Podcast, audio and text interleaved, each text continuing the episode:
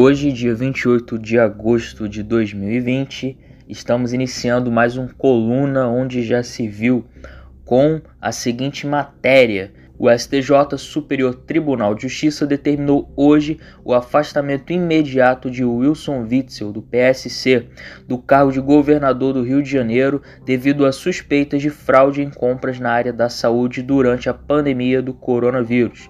A decisão do ministro Benedito Gonçalves tem validade inicial de 180 dias. O vice-governador Cláudio Castro assume o cargo. Witzel também foi denunciado pela PGR, Procuradoria-Geral da República. Já o presidente nacional do PSC, que é o partido do Wilson Witzel, pastor Everaldo, foi preso depois de mandado também expedido pelo STJ.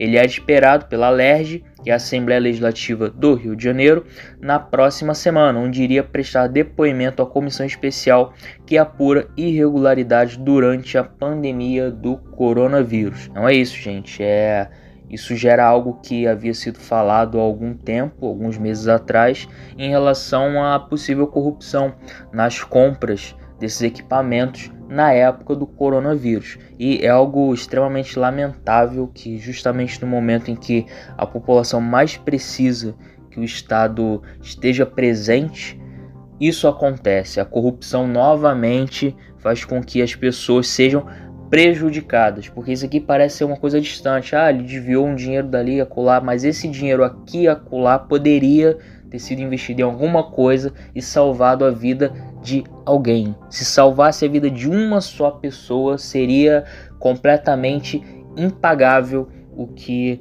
o governador e toda a equipe que, que possivelmente está envolvida aí nesses crimes é, realizou. Agora a gente sabe que ia salvar a vida de muito mais de uma pessoa, o que torna tudo isso que aconteceu ainda mais grave.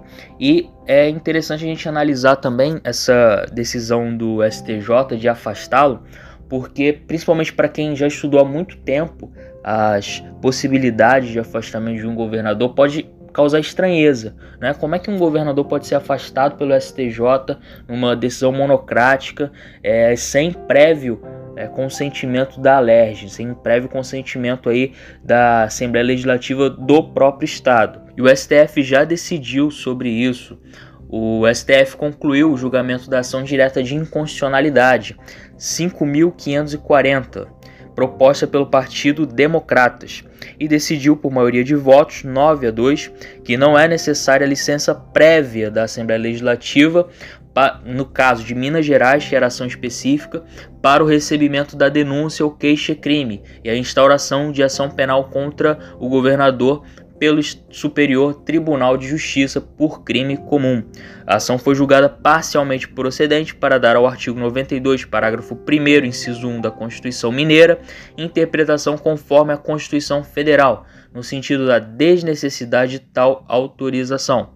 Com este julgamento, o STF alterou a jurisprudência até então existente e deu início aos debates para a edição de uma súmula vinculante com o objetivo de pacificar a matéria. Também por maioria de votos, os ministros seguiram o entendimento manifestado pelo ministro Luiz Roberto Barroso encampado pelo relator da ADI, ministro Edson Fachin, que suspende a eficácia do dispositivo que prevê o afastamento automático do cargo em caso de recebimento da denúncia ou queixa contra o governador o plenário decidiu que a decretação do afastamento do cargo de um governador fica a critério do STJ, em razão das peculiaridades de cada caso concreto em decisão fundamentada. Ou seja, pessoal, o STJ ele pode sim afastar um governo, não só governador do Rio de Janeiro, mas qualquer outro é, governador, é, a depender do caso concreto. Agora a gente vai ficar aguardando o desenrolar né, dessas prisões e das investigações, porque é claro, nada